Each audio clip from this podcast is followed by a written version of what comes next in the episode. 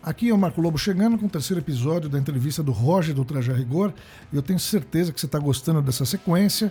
Neste episódio aqui em especial, eu vou falar de algumas coisas como quantidade de shows no começo da carreira, os cuidados com a voz, se ele tem ou não tem, a máquina de ganhar grana, a gravação no Rio de Janeiro, as mordomias do início, as motivações atuais, o que mudou no cara nesse tempo todo. Ele, como protagonista também do programa do Danilo, a importância que o Danilo dá à banda O Traje a Rigor é, sobre como ele vê a vida rock and roll hoje, a posição dele como guitarrista, isso é muito interessante, né? O gosto musical, a percepção das referências musicais atuais, como é que ele vê hoje o negócio, né? É, como é que ele faz outra coisa, uma exigência, um cara exigente, como é que ele se posicionou com relação ao som do Traje a Rigor tocando ao vivo na TV, ou seja, o som tinha que ficar bom para chegar nos televisores com uma boa qualidade, como é que ele se posiciona a respeito. Enfim, ele fala bastante, como disse do Danilo, ele fala também sobre as patrulhas é, em relação à posição política que ele tem, enfim, como é que a, as perseguições aconteceram para ele e também uma experiência dele ter morado fora do país. Vamos em frente? Segue aqui que você vai gostar desse episódio. Produção, solta o som, vamos lá. Você, tem, você conseguiu contabilizar quantos shows você fizeram? Você sabia? Você tinha uma estimativa que falasse, pô, assim, fazíamos um por dia. Até hoje eu gostaria de saber, mas a gente fazia. É, bom, no começo não era muito, né? Fazia, sei lá, quatro por mês, sei lá, normalmente era. Isso antes do primeiro sexto. Estourar Isso quando a gente começou, bem, ah, é. okay. Depois de ter o disco, que a gente conseguiu empresário e tal, o Kaká, daí a gente começou a fazer uma média de 16 shows por mês, porque eu cortava dava para fazer todo mês, todos os todos dias. Os dias. Mas eu falava, não, a gente não aguenta, entendeu? Minha voz não aguenta, é cansativo. Você não tem algum cuidado com a voz? Na época eu tomava esse cuidado, né? É, mas não, não, não tomava cuidado, por exemplo, eu fumava, né? não bebia, mas eu fumava, saía no gelado, aquelas coisas, né? Hoje em dia também não tomo muito cuidado. Você não. canta em 440 ainda? Hã? Você canta em 440 ainda? Canto. É, não quis baixar meio tom? Não. Tem, tem músicas que a gente evita de cantar, canta às vezes só, e fica um pouco alto. Eu me amo tal. Ou dependendo da hora do show. Entendeu? Se a voz está mais, mais descansada, põe aquela mais difícil no começo. Ou está mais aquecida, de repente, você é, isso também. Melhor, né? Então tem horas melhores, mas eu continuo cantando 440. E mas tomava cuidado com a saúde, assim, esse tipo de é, que o pessoal faz hoje em dia, a gente nunca fez. Faz 30 shows por mês, ou 45, faz grana, dois num dia. A grana não se desviou a ponto de falar, vamos, vamos passar o rolo, vamos ganhar mesmo, porque não, a gente está por cima. A gente evitou, a gente recusou algumas ofertas, inclusive de. A gente achava que ia avacalhar, tipo, vamos fazer figurinha do traje, vamos fazer bonequinho do traje. A gente falava, não, não vamos, entendeu? porque. Desgastaria de alguma forma? É, a gente achava que não tinha a ver com rock e tal. A gente, a gente era muito idealista e até meio ingênuo, assim, no começo, de, de, de querer, querer aquele sonho mesmo, sabe? Até depois, de alguns anos, eu entendi melhor a frase do John Lennon, o sonho acabou, porque você realmente você começa a perceber que você está no meio de uma indústria, que não, não, aquela pessoa que era, você achava que era sua amiga, era sua amiga enquanto você estava dando dinheiro, entendeu? A gente, na verdade, nunca deu prejuízo para a gravadora. Mas, depois de um tempo você dá trabalho, vamos dizer. Ah, não, eu quero gravar, mas aí, sabe, quero tal estúdio, quero não sei o quê. Ah. Fica caro, né? É. Começa a ficar caro, a cabeça fica cara. Isso, né? A gente, o primeiro disco, a gente gravou, não porque a gente pediu, gravamos no Rio de Janeiro no, nas nuvens, que era o estúdio novinho do Liminha, Gilberto Gil e do André Midani. Então eles queriam gravar, sei lá, oh, tranquilo. Fomos lá, ficamos em hotel, eles pagaram dois meses de hotel, tinha um carro alugado, dois carros, aliás, um para cada dois, porque era mais barato do que a gente ir de táxi todo dia para o estúdio. Então, pô, aquilo pela primeira vez pra gente, sabe? Comida de graça, bebida não, não bebida, mas refrigerante, é, carro, Vida hotel. É. Pois é, uau! Né?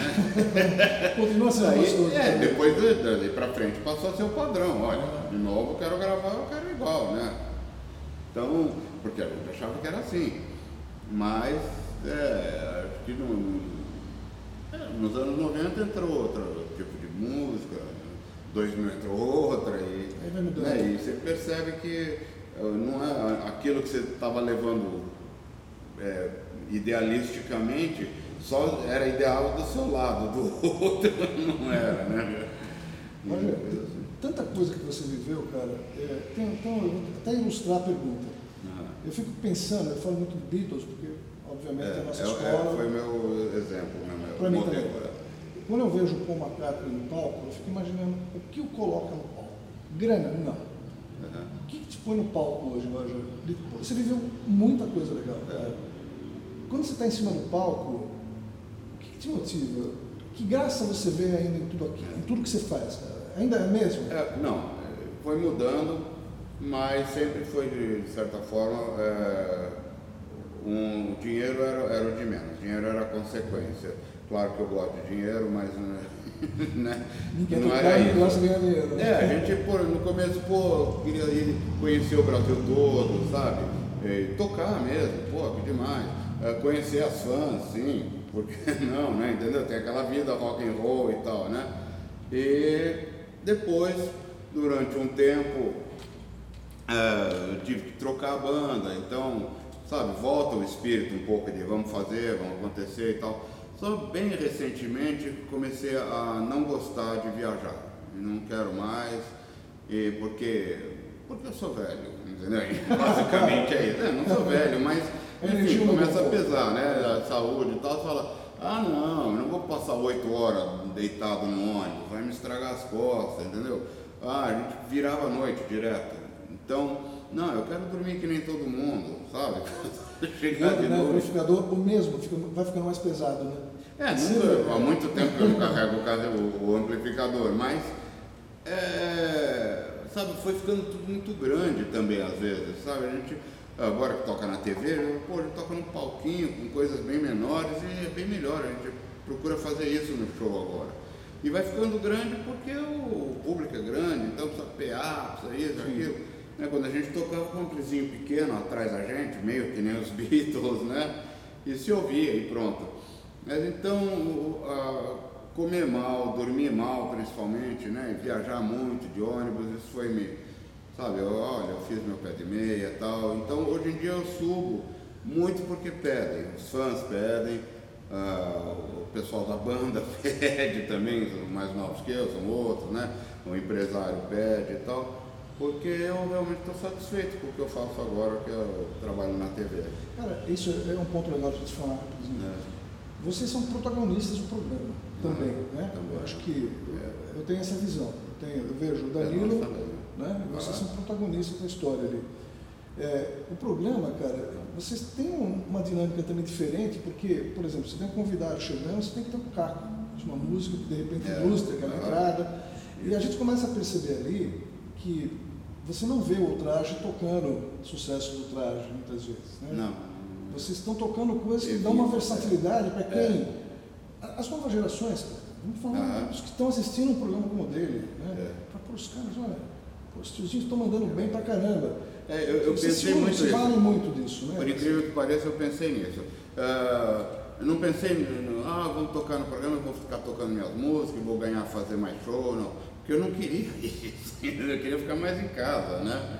E quando o Danilo veio me convidar, por exemplo, eu falei, olha, Danilo, eu já estou brecando aqui, né? Vamos ver se eu aguento esse lance aí, porque eu não, não, não, sabia o que era ter uma, uma rotina de trabalho, porque o nosso show era, basicamente, eu falava assim, não, pronto, né? E, mas colou muito bem, né? a gente se dá bem com todo mundo, com, não só os que aparecem na TV, com o resto, os redatores, produtores e tal. E lá eu faço isso, eu, eu procuro, baseado no Paul Schaefer, que fazia isso para o David Letterman, né, eu procuro ter uma música que tenha a ver com o convidado, ou homenageando, ou brincando com ele, dependendo de quem é o convidado. Muitas vezes eu conheço o convidado, né, alguém do, do meio artístico e tal. E, então tem essa intimidade também, às vezes mais intimidade do que o Danilo, que é mais novo e tal, né? E e tem as músicas de saída, de intervalo também, E eu pensava nisso, pô, vamos mostrar para esse pessoal. Sabe, antigamente tinha música instrumental, antigamente tinha esse tipo de música, tinha esse, esse. A gente toca música dos anos 50 até os anos 2000, vai, 2000 para frente. A gente toca também, às vezes, quando é de algum convidado, mas, sabe, chegamos a tocar o. Você fazia uma entradinha do Marvin Gaye. É? Você fazia uma entradinha do Marvin Gaye, É, sempre tá, aparecia um é, lado mais é, santo. é. Olá, é muito legal. cara. Então a gente toca, sabe, até esses funk às vezes, já tocamos também. E, Aliás, eu vi você, que, do Orlando não, mas se revezando num blues, um Klein, assim, É. ficou muito legal. Pô, obrigado, valeu. Bem legal, muito. É, eu, eu melhorei muito como músico, porque agora eu tenho chance de tocar outras coisas, não só o, o traje, né? Onde eu fazia quase que exclusivamente base, né? Que é, é um estilo de, de guitarra, é o estilo que era predominante quando eu era pequeno, não tinha solos de guitarra, não era uma coisa assim. Os solos de guitarra veio dos anos 70 para diante, mais ou menos, né? Fim dos anos 60 para diante. No começo eh, era base. Eu, o lance era você tocar a música, se acompanhar, cantar e tal, né? E eu, quando estava aprendendo violão, foram me ensinar solo, eu falei, isso é sem graça, porque eu vou solar, alguém precisa acompanhar, entendeu? Vou acompanhar é que é legal, Legal, né? né? Né? Mas aqui no Brasil não dão muito valor para É, a isso. cultura da base não é muito. Não dá, é. A- a o cara faz a base, pô, mas no É. ACDC, o irmão do Young, É. era pô, Não, sensacional. e eu já né, vi cara? muito solista que não sabe fazer a base. Porque ele continua tocando alto, ele não ouve o que o cara canta para dar uma dinâmica, sabe? Você tem, tem que ter um jeito de tocar a base Uma coisa, não sei se você concorda, cara, uma coisa que eu sempre reparei no rock and roll, assim, Kiss, né? Ah. a banda Kiss. Eles são, eles têm aquela formação, né, um núcleo, né, Ah. e eles mudaram lá os caras, né. Hoje, o guitarrista atual não tem virtuosismo, não tem fritador, né. O prrr, Não, o Green Day, o Green Day, Green Day, tem o buraco do solo, faz a base. faz a base. Eu- Eu tenho essa impressão, assim, eu vejo muito, cara, história de vocês, a construção clássica do rock and roll, né? É. Eu acho que, desculpe, é uma, uma impressão de, de fã. Não dá para colocar um solo, sabe, estupidamente cheio de 15 notas ali. é. Não rola, né, cara? É, porque tem um pouco da escola do George Harrison, que era uma melodia, o solo Sim, é uma melodia sim. que vai até ali e tal, né?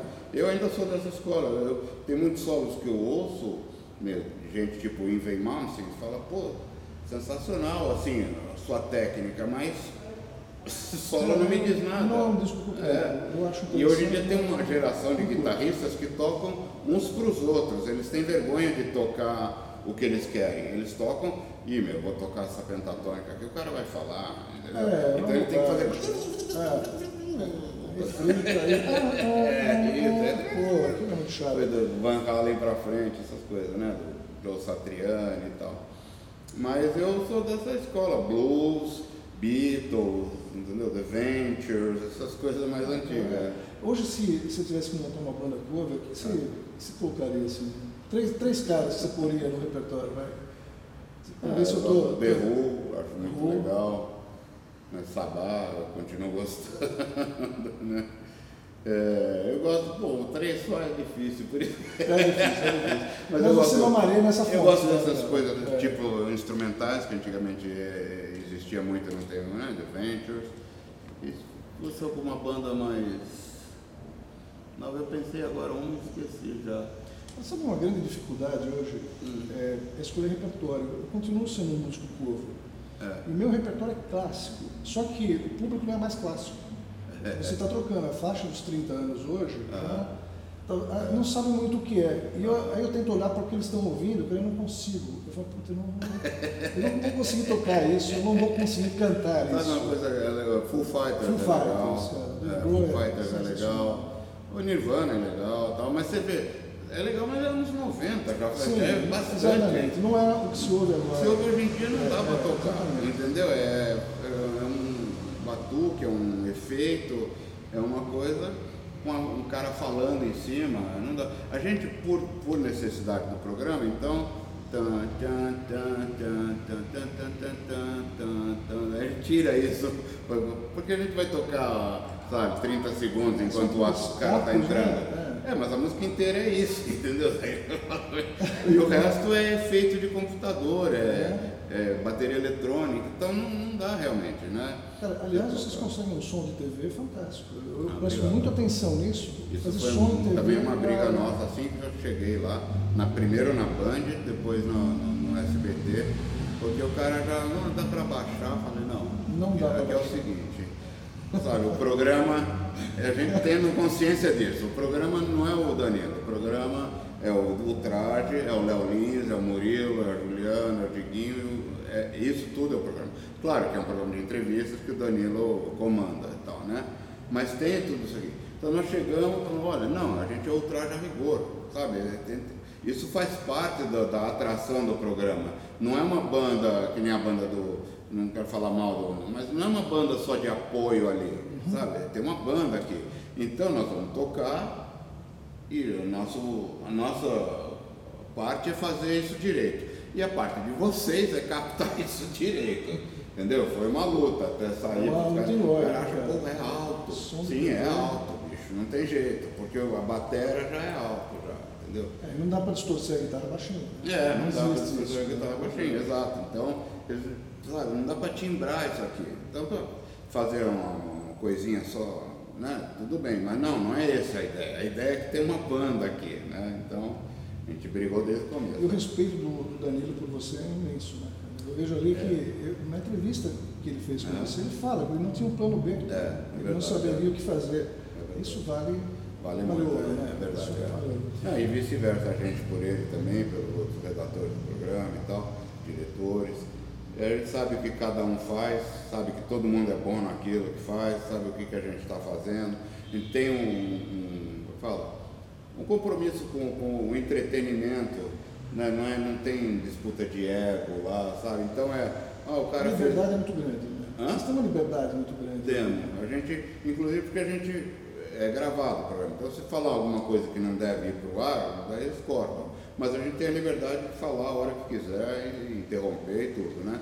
E também, olha, às vezes, ó, oh, você contou tal piada, mas essa vai pegar mal porque vai ofender não sei quem. Ah, tá bom, tira. Tá. As patrulhas estão por aí, né? É, sim. E teve, teve, no tempo de, de Dilma, teve patrulha do PT mesmo, assim, de, não, olha, está fazendo piada do Lula, o SBT mandou cortar porque o Lula ligou aqui falou para sabe? Cara, eu, eu quando, repito, quando pensei em falar com você, eu não quero entrar em alguns assuntos. Você levantou aqui uma, essa é. questão da, de política, mas eu não, eu não, queria me aprofundar nisso. Mas tem uma, uma coisa que eu ouvi também de você, se não me engano, foi no Morning Show, na Jovem Pan, você fala que você foi educado a não levar desaforo para casa. É. E aí o Brasil está levando o Ah, muito direto, né? É um atrás do outro na, na cara, assim, né? Pá, pá, pá. Olha, prendemos não sei quem, mas vamos soltar. Pá, pá. É, nós estamos gravando hoje, dia 24 de julho de 2018, que a gente está começando a ver o movimento das campanhas presidenciais aí.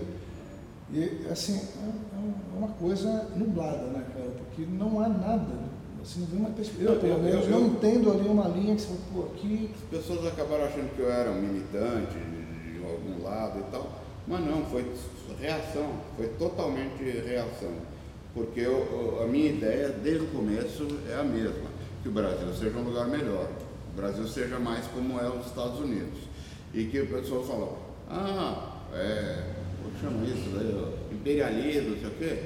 Meu, todo brasileiro adora os Estados Unidos os caras fingem que não, mas eles vão para lá e voltam maravilhados. Ai, aqui é limpo, ai, aqui o cara, sabe, é faxineiro e ganha bem. Sim, exato. Lá o cara é faxineiro Simples e assim, ganha né? bem, e as pessoas respeitam, e ele tem, sabe, saúde, tem transporte, tem dinheiro. O negócio lá funciona. Eu morei lá, eu sei que funciona.